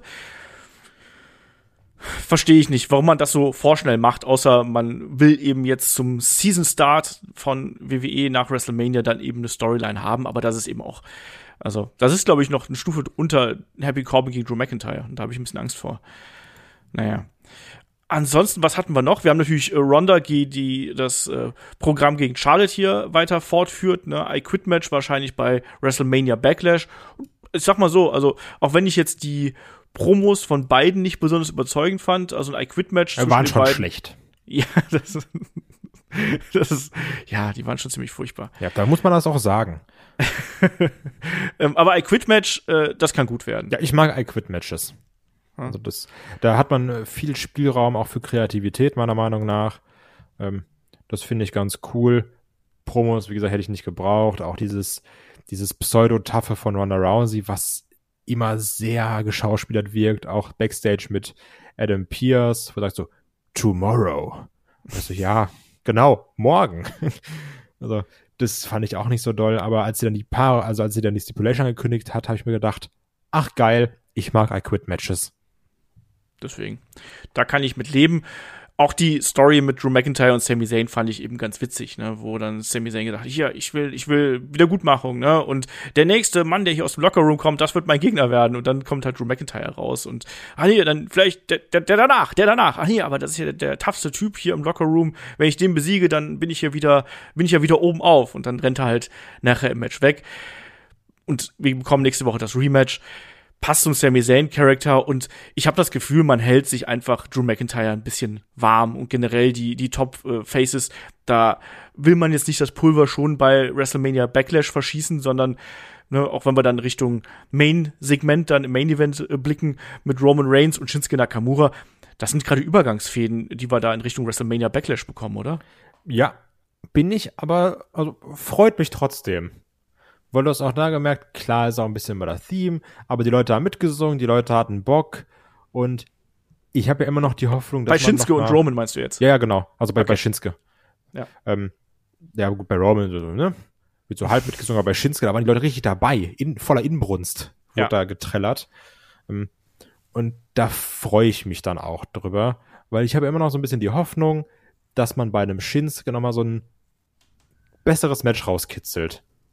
Weil das ist ja auch immer häufig so ein bisschen schwierig, dass man sagt, ach, eigentlich geile Paarung, aber dann scheitert es doch an irgendwas.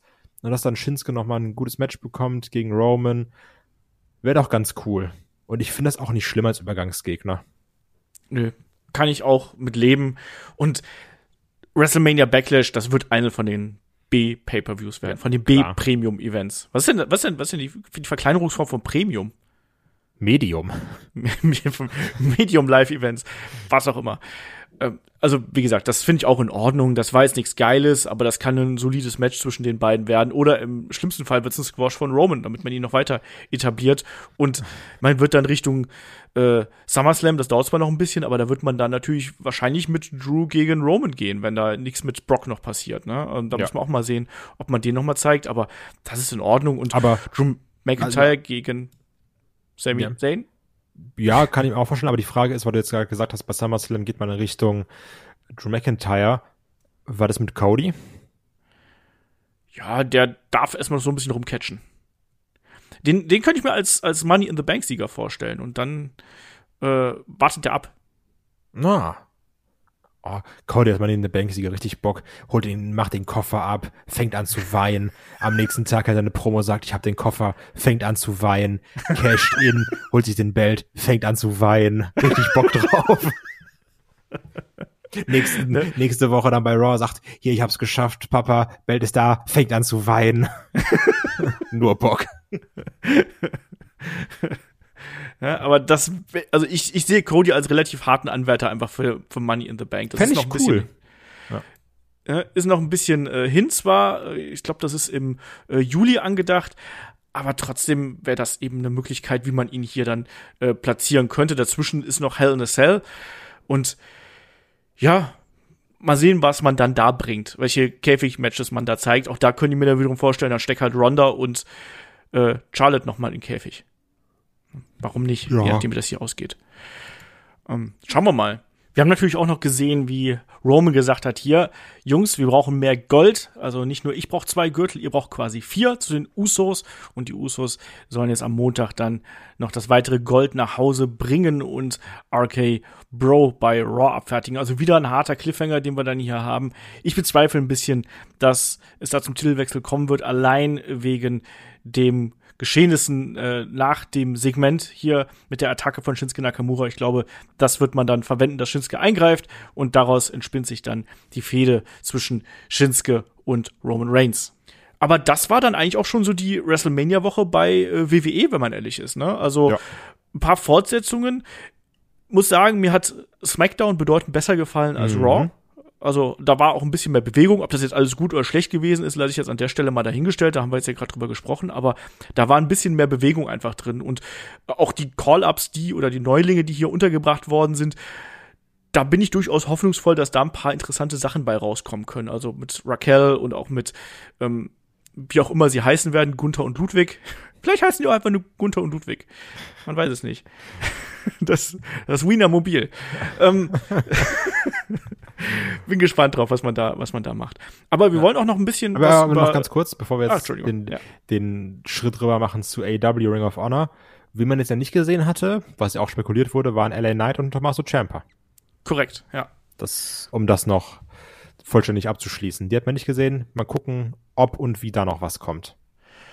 Ich hoffe ja, dass man LA Knight dann auch zu Raw schickt. Also irgendwie, Raw braucht noch ein bisschen Personal, finde ich. Das ist schon ein bisschen sehr dünn, was da jetzt auch hochgekommen ist. Ne? Also Ezekiel ist nichts ernstzunehmendes, Wir ist jetzt nicht geil. Klar, du hast Cody bekommen, aber da muss halt, glaube ich, schon noch ein bisschen was her, oder? Ja, und wir hatten ja auch spekuliert, ein Tommaso Ciampa zu SmackDown. Wenn wir jetzt aber sagen, man steckt ihn in das Stable mit Edge, Damien Priest, muss er ja zwangsläufig zu Raw. Ja. Also auch da mal schauen, was, was da kommt. Ja, aber auf jeden Fall ganz gut, dass man hier wieder neues Talent reinbringt. Gerade nach den vielen Entlassungen muss da wirklich ein bisschen was passieren und man hat da zumindest bei SmackDown jetzt erstmal einen wie ich finde, einen ganz soliden Schritt in eine, in eine bestimmte Richtung getan. Ja, und dann sind wir an der Stelle dann äh, mit dem WWE-Kosmos hier erstmal durch und werfen mal einen Blick Richtung ähm, AEW und Ring of Honor, weil da haben wir ja am vergangenen Wochenende Supercard of Honor gehabt, also die erste Show zum Neustart sozusagen von Ring of Honor mit sehr, sehr viel AEW-Beteiligung und auch unter der Führung von Tony Khan natürlich. Und wir haben da unter anderem das äh, Debüt von Samoa Joe im Main Event gesehen und man hat die Show vor allem auch auch genutzt, um hier äh, Cross-Promotion zu betreiben. Und Kai, jetzt mal die Frage hier an dich. Also die Review dazu könnt ihr bei Patreon bei Steady hören für äh, Supporter ab der Champion-Stufe. Also wie gesagt, 4,50 Euro da im Jahresbeitrag mit dabei. Ähm, wie siehst du jetzt die, die Zusammenarbeit von Ring of Honor und ähm, AEW? Also wie verknüpft man das? Weil man sieht jetzt ja zum Beispiel auch, jetzt wurde angekündigt, wir bekommen ein Match zwischen dem neuen ähm, TV-Champion äh, Minoru Suzuki und Samoa Joe bei äh, Dynamite. Also da wird schon der Ring of Honor Belt schon bei Dynamite ausgefochten und generell fällt eben auf, dass die meisten Titelträger aktuell schon irgendwie äh, mit AEW verbandelt sind. Ja, das stimmt. Äh, und, und ist natürlich auch schlau, weil du so natürlich das, das Produkt nochmal mehr präsentieren kannst. Also klar, ich sag mal, ganz viele werden ja auch Ring of Honor kennen, allein halt, wenn sie den Weg der Bugs und generell das Gefühlte der, des halben AW Rosters verfolgt haben, werden sie ja eh schon Ring of Honor kennen. Aber auch hier ist es, glaube ich, gar nicht so verkehrt, wenn man sagt, wir machen jetzt einen Neustart, um da wieder Augen drauf zu holen. Du hast ja auch gesehen, bei FTA gegen die Briscoes haben die Young Bucks eingegriffen, dann ging es dann auch direkt diese Woche bei Dynamite um die äh, AAA und auch um die Ring of Honor Tag Team Championships. Das ist ja eine schlaue Art der Promotion. Das ist ja ähnlich, wie sie es damals bei Impact gemacht haben, nur dass sie jetzt eben sagen, ja, das gehört uns. Von daher ja. finde ich es eigentlich schlau. Ähm, Tony Khan befindet sich ja äh, aktuell auch in Verhandlungen mit dem, äh, mit, mit verschiedenen äh, Partnern und auch äh, Fernsehstationen. Unter anderem ist ja da Warner Media, ist ja da immer wieder im Gespräch und da hat er auch gesagt in einem Interview mit äh, ESPN, dass er vermehrt ähm, Gespräche mit Warner Media führt, um zu diskutieren, wie man Ring of Honor stärker ja wachsen lassen kann. Und er hat da auch befürwortet, dass man hier mit Ring of Honor äh, nicht nur so Special Events veranstaltet, sondern dass man das auch auf einer wöchentlichen Basis veranstalten will. Und ich glaube, das, was man jetzt hier macht, da geht es erster Linie darum, dass man quasi die bereits aufgebaute Reichweite, die man mit AEW Dynamite und auch mit ähm, dem YouTube-Kanal und all dem drumherum, dass man die nutzt, um Ring of Honor zu präsentieren um das quasi einem Anbieter wie Warner Media schmackhaft zu machen, damit man sagen kann, hey, wir haben hier ein zweites Produkt, das kann auch ziehen, das kann auch funktionieren. Und wir bauen hier Talents auf, wie ne, beispielsweise jetzt ein Wheeler Utah, der sich jetzt bei äh, Ring of Honor ja die Pure Championship geholt hat von äh, Josh Woods und der jetzt bei Rampage einen großartiges Match gegen John Moxley abgeliefert hat, wo viele gesagt haben, Mensch, da ist ein neuer äh, Star entstanden und der ja offensichtlich jetzt auch mit dem Blackpool Combat Club äh, ich sag mal, noch, noch nicht da ist, aber da, da zumindest da schon so die, ne, wir, wir bluten zusammen, dann haben wir Respekt füreinander und so kennen wir ja die Geschichte.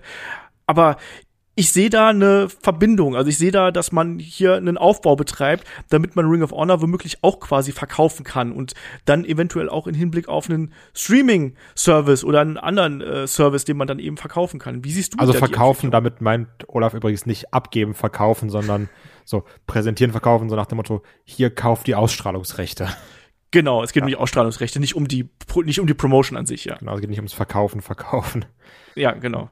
Ja, ich habe auch so das Gefühl, dass man dann, weil wir haben ja gesagt, ja, es gibt ja Dark und Dark Elevation, aber also in meinem Gefühl ist Dark und Dark Elevation einfach nur da, um so die Stats ein bisschen zu schön. Also, ja, dann können sie da catchen, auf einmal kommt einer und sagt, guck mal, der hat achtmal in Folge gewonnen. Dann, ja, gut, halt bei Dark Elevation herzlichen Glückwunsch. Und Ring of Honor wirkt dann wirklich ein bisschen wie dieses NXT fürs AEW Main Roster, um da jetzt mal den Vergleich zur WWE zu ziehen du sagst, da sind große Matches, da sind noch Augen drauf, die haben auch Pay-per-Views, die haben auch große Shows, die haben schon ihre Infrastruktur an Bells, an Champions. Klar, die wurden jetzt nochmal so ein bisschen durcheinander gewürfelt und es wurde gesagt, alles zu AEW gefühlt. Ähm, aber das finde ich gar nicht so verkehrt, weil wir auch immer gesagt haben, das Roster ist viel, viel, viel zu groß. Macht da was mit. Und auch hier, dann siehst du ja, ein Brian Cage ist wieder im Einsatz, ein Tyler Blanchard bringen sie da unter wo wir uns auch gesagt haben, ja, was wollen sie mit dem Brian Cage? Jetzt hat er dann vielleicht hier seinen Spot gefunden. Jay Lethal hat, kriegt da auf einmal mehr Ecken und Kanten, der sich da ein bisschen präsentieren kann. Ja, sowieso so ein Ring of Honor Urgestein. Finde ich okay. Ich habe immer nur so ein bisschen die Angst, dass man sich bei AW übernimmt. Also, weil das wächst ja enorm schnell. Das, ja. das wächst ja nicht gesund. Sondern das ist ja, so, Okay, wir fangen an, sind doppelt so groß. Alles klar, jetzt kaufen wir das. Okay, wir machen Rampage. Gut, Dark, Dark Elevation. Zack, Bums, das. Fünf Shows, Ring of Honor, Pay-Per-Views. Also innerhalb von drei Jahren. Ja, ja, also das ist schon enorm schnell. Ich habe eher ein bisschen Angst davor, ob Tony Khan, der, der ja wirklich äh, federführend ist und da alle Strippen momentan immer noch in der Hand hat, ob das langfristig alles über seinen Schreibtisch gehen wird oder ob er irgendwann sagen wird, gut, wir, ich gebe zum Beispiel die Verantwortung von Ring of Honor ab oder so. Das muss man da mal sehen. Ähm, grundsätzlich finde ich das sehr spannend und vor allem, wenn man jetzt auch gesehen hat, mit Super Card of Honor hat man zum einen sehr gute Kritiken eingefahren, zum anderen hat man aber auch ein großes äh, Interesse erzeugt. Also es heißt, dass sich die Veranstaltung 20.000 Mal verkauft haben soll, verteilt über Honor Club, über den Fight äh, TV-Service und eben auch klassisch über Pay-Per-View. Und das ist für Ring of Honor verflucht viel. Verflucht, verflucht viel. Und das ist ein großer Erfolg und zeigt auch, dass da jetzt das Interesse dran ist. Und ich glaube, das versucht man jetzt gerade auszunutzen, um da einen anderen Weg zu gehen. Und zugleich haben wir dann jetzt ja auch gesehen, Richtung Streaming und gerade weltweite Vermarktung, dass ähm, AEW Rampage und Dynamite künftig bei New Japan World in Japan laufen werden. So sieht zumindest aktuell aus. Also wahrscheinlich läuft es nur in Japan, aber es ist trotzdem ein riesiger Schritt für AEW, um da eben sowohl die Connections weiter aufzubauen. Also wer weiß, vielleicht, wenn man dann sagt, hey, wir bringen einen Streaming-Service hier in die USA, vielleicht ist dann auch New Japan mit dabei. Man tauscht sich da quasi aus mit den Inhalten. Halte ich auch nicht für möglich. Also man baut da was für auf unmöglich. und klar ist, ist da die Entwicklung schnell, aber ich sehe da auch langsam eine Linie drin. Also wo wir vorher immer gesagt haben, so, oh, das, das Roster ist so aufgebläht und da sind so viele junge Leute dabei, die da vielleicht nicht so äh, das Standing bekommen. Äh, ich sehe da Ring of Honor als große Chance. Also ich habe auch zu Mella gesagt, gerade so zum Beispiel jemand wie ähm, AQA, die jetzt bei ähm, Supercard of Honor hier noch in der Kickoff-Show ge gerasselt hat, ähm, sehe ich als jemand, die ist noch nicht so weit, um bei Dynamite eine große Rolle zu spielen oder bei Rampage oder sonst irgendwas. Ne? Und bei Dark interessiert es halt niemanden. Aber lass die, lass die mal bei Ring of Honor auftreten und lass die da mal eine Fanbase äh, kreieren und lass die da mal wirklich regelmäßig äh, Erfahrungen sammeln mit entsprechenden Trainern, die man jetzt ja die man ja auch dann langsam äh, rekrutiert. Du hast so viele erfahrene Leute. Ich finde, dass da eine Struktur langsam entsteht und das finde ich total spannend. Ja, bin ich bei dir. Was, das Einzige, was mich nochmal interessieren würde, wo ich jetzt in Richtung Spekulation gehe, ich würde super gern mal die Buchhaltung sehen, weil ich mir nicht vorstellen kann, dass die ansatzweise schwarze Zahlen schreiben. Also mit den ganzen Ausgaben und mit den Ausgaben der Talents und so viel wird da einfach nicht reinkommen über entsprechende Werbe. Das kann ich mir nicht vorstellen, beim, besten Willen nicht. Das hatte man in den ersten Jahren ja manchmal auch schon kundgetan. Also, dass man da äh, auch wegen der Videospielabteilung, das darf man auch nicht vergessen, das ist ja auch noch in Entwicklung, ne, dass das auch teilweise sehr in die Kosten geschlagen haben soll. Also ich gehe davon aus, dass hier äh, sehr viel investiert erstmal wird und in der Hoffnung, dass da eben was Großes draus erwächst. Und einen Streaming-Deal zum Beispiel, der könnte das ganze Ding schon wieder auf den Kopf stellen. Deswegen, man baut jetzt gerade auf und dann sieht man, wie das weitergeht. Ich finde es total spannend und Absolut. ich sag's dir ganz ehrlich, ich habe so Bock auf Samoa Joe gegen Minoru Suzuki, als ich das heute gesehen habe. So, ey, krass, das ist doch so ein Match, das wollte ich schon immer mal haben. Ähm, finde ich total ja, cool. Ich, also ich bin da jetzt noch ein bisschen vorsichtig, weil die letzten Minoru Suzuki Matches, die wir bei AW gesehen haben, waren alle so, ja, okay. Hallo, Minoru Suzuki gegen Brian Danielson? Ja, gut, aber was, was war das erste gegen Moxley war es, glaube ich, ne? Ja, kann sein. Was, was so ein bisschen enttäuscht hat dann. Weil ich dachte so, Mann, die werden richtig auf die Oma hauen, die hauen sich kaputt, dann war es nix. Und bei einem Samoa Joe, ich kann auch nicht einschätzen, wie fit der ist. Also er wirkte jetzt auch gegen Max Caster viel besser als damals gegen Karrion Cross. Ähm, bin aber mal gespannt, weil ich sag mal, das wird ja schon noch mal körperlicheres Match, wie das dann da aussieht zwischen den beiden. Also mal schauen. Ich bin noch nicht so gehypt wie du. Sondern ich finde es allein von den Namen halt mega geil und ich bin auch, ich finde auch die Verbindung mit Ring of Honor und Samoa Joe finde ich halt super cool. Klar. Sage ich ganz ehrlich. Also da, da hüpft mein kleines, äh, fettiges Ring of Honor Herz wieder auf und ab. Und das finde ich, finde ich super geil. Und ich bin eher ernsthaft neugierig darauf, was da passiert. Und ich habe Ring of Honor die letzten Jahre äh, immer mal wieder verfolgt, nicht, nicht durchgängig. Aber jetzt habe ich tatsächlich wieder großes Interesse am Produkt. Allein, weil diese Verbindung da ist und allein, weil man wieder das Gefühl hat, da ist eine Bewegung drin. Und deswegen, äh, weil gesagt, freue ich mich darüber auch schon, äh, dann, dann regelmäßig im Magazin zu berichten oder in anderen äh, Formaten, die wir hier bei Headlock haben. Weil Ring of Honor, sind wir ehrlich, ist hier bei Headlock auch ein bisschen kurz gekommen, weil es halt niemanden so wirklich interessiert hat. Also auch von euch da draußen. Ich habe gemerkt, dass jetzt äh, Ring of Honor äh, in den letzten Wochen und Monaten, da hat das Interesse schon langsam wieder zugenommen und mit der AEW-Verbindung bin sehr gespannt, wie das äh, weitergehen kann, auch in Verbindung mit äh, New Japan zum Beispiel. Also finde das, find das äh, überaus interessant. Ähm, ja, und ansonsten, was haben wir noch? Wir, haben, wir kriegen noch ein Texas Deathmatch jetzt nächste Woche. Äh, Adam Page gegen äh, Adam Cole, die beiden Adams gegeneinander. Das kann man auch machen, oder? Ja, also ist ja auch mittlerweile ein Meme geworden, ne? Ähm, Hangman Adam Page und seine Deathmatches.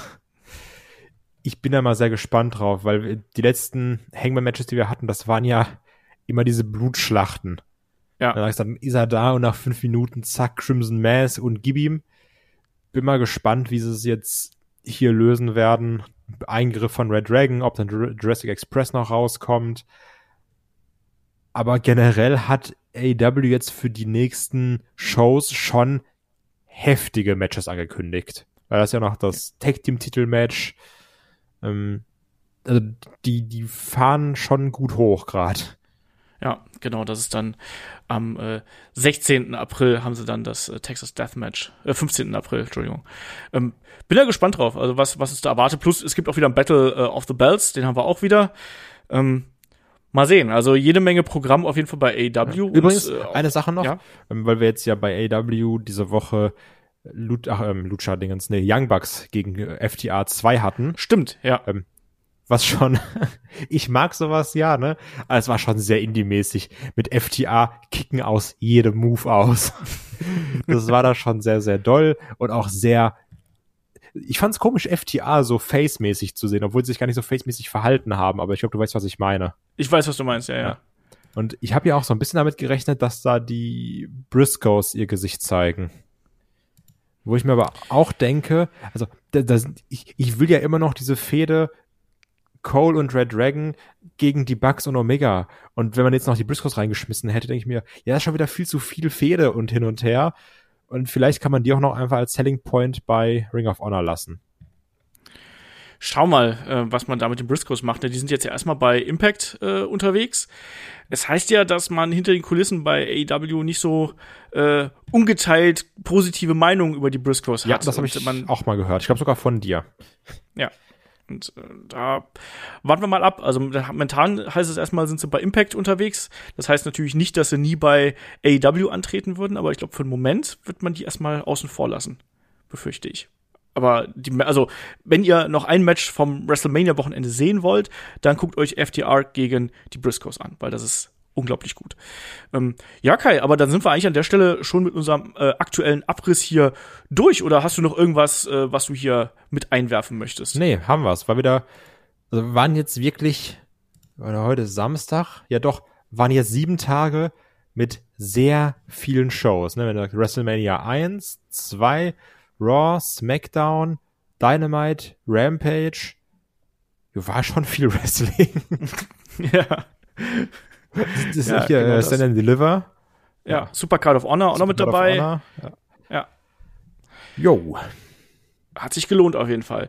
Nee, aber dann äh, haben wir auch, glaube ich, hier das gesamte Wochenende und all das, was dann danach kam, gut abgedeckt. Äh, nächste Woche, ich habe schon angesprochen, gibt's natürlich dann die äh, Personality Podcast-Episode über Triple H. Das wird auch eine richtiger dicker Klopper werden. Und wenn er noch ein bisschen mehr auch aktuellen Kram haben möchte, dann schaut gern bei äh, Patreon und bei Steady vorbei. Da haben wir dann nächste Woche zum Beispiel das Magazin im Angebot, wo wir dann, ähnlich wie wir es jetzt hier gemacht haben, auch die ganzen aktuellen Geschehnisse nochmal Revue passieren lassen werden und dann auch über äh, Dynamite äh, zum Beispiel sprechen werden. Ja, freut euch darauf. Year One über Brock Lesnar am Start und No Holds Barred. Ein bisschen Quatsch haben wir auch noch mit dabei und Match of the Week. Also von daher ähm, wird gut. Und ich sag an der Stelle Dankeschön fürs Zuhören. Dankeschön äh, fürs dabei sein und bis zum nächsten Mal hier bei Headlock, dem Pro Wrestling Podcast. Macht's gut. Tschüss. Tschüss.